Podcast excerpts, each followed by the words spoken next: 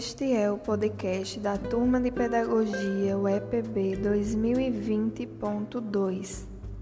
Neste episódio, vamos falar da vida e obra de Jean-Jacques Rousseau. Meu nome é Pamela Oliveira Paiva e vou conduzi-los neste estudo. Inicialmente, vamos fazer uma cronologia, tomando como base o livro Jean-Jacques Rousseau, abre parêntese, 1712 a 1778, que tem por autor Michel Sotard, 2010. Em 1712, nasce em Genebra, no dia 28 de junho, o segundo filho do relojoeiro Isaac Rousseau e Suzanne Bernard, que falece em seguida no dia 7 de julho do mesmo ano.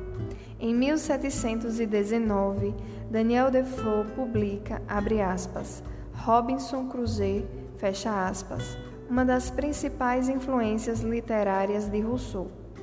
Em 1750, recebe o prêmio da Academia de Dijon pelo discurso sobre as ciências e as artes. Em 1755, publica o discurso sobre a origem da desigualdade e o artigo sobre a economia política. Em 1762, publica suas duas grandes obras, O Contrato Social, impresso na Holanda e proibido na França, e Emílio é rejeitado e queimado. O autor denunciado na Sorbonne e preso. Rousseau refugia-se em Neuchâtel. Em 1768, casa-se civilmente com Thérèse Levasseur.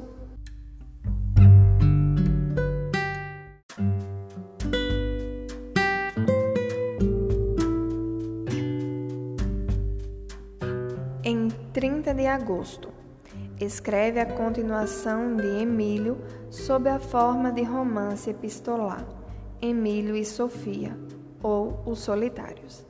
Em 1776, independência dos Estados Unidos. Rousseau termina os diálogos. Rousseau, juiz de Jean-Jacques, começa a escrever os devaneios do caminhante solitário. Em 1778, falece em 2 de julho, sem terminar os devaneios, sendo sepultado na ilha de Péclier, em Herminoville.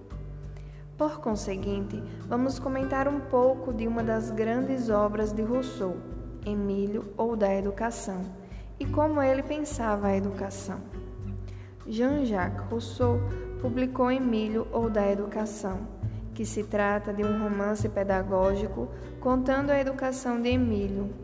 Rousseau partia do pressuposto de que o homem nascia naturalmente bom e que a sociedade é quem o corrompia, tornando-o mal.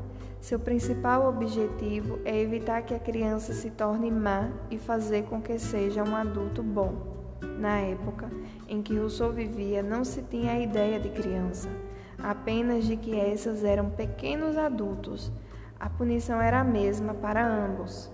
De acordo com seu texto, não se conhecia a infância. Para ele,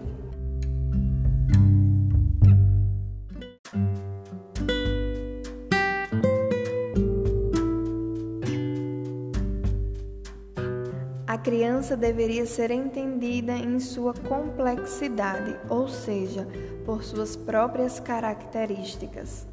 Sob esta perspectiva, para Rousseau, quem separa o adulto da criança é a educação.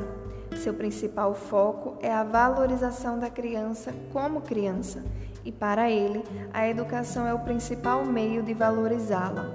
Ela deve ser tratada como criança, porém não em excesso, pois o excesso para ele é manha.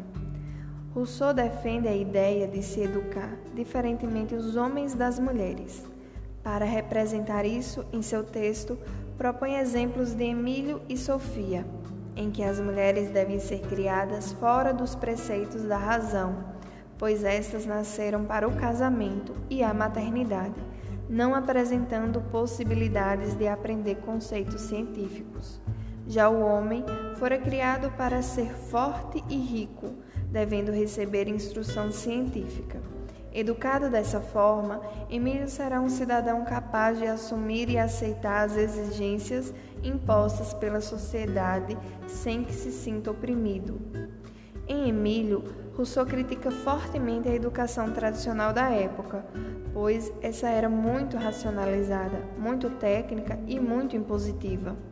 Devido a isso, nota-se o porquê de Rousseau ser considerado o pai da educação, uma vez que esse realmente leva a sério a criança.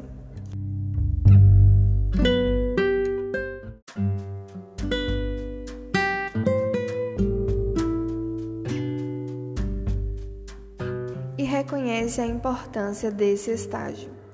Inicia-se então uma pedagogia voltada e centrada na criança não mais reconhecendo-a como adulto, mas sim na sua essência, na sua liberdade como criança.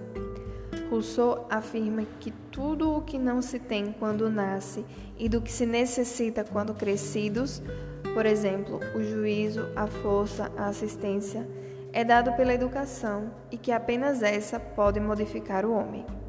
Percebe-se que o principal foco da obra de Emílio é o de como educar uma criança para Rousseau, deve-se dar ênfase à educação desde o nascimento, pois ela nasce pura, quem a modifica é a sociedade. E como dito anteriormente, apenas a educação tem esse poder. Por fim, agradeço-lhe por ter ouvido até aqui e convido-lhe a ouvir os demais podcasts da turma.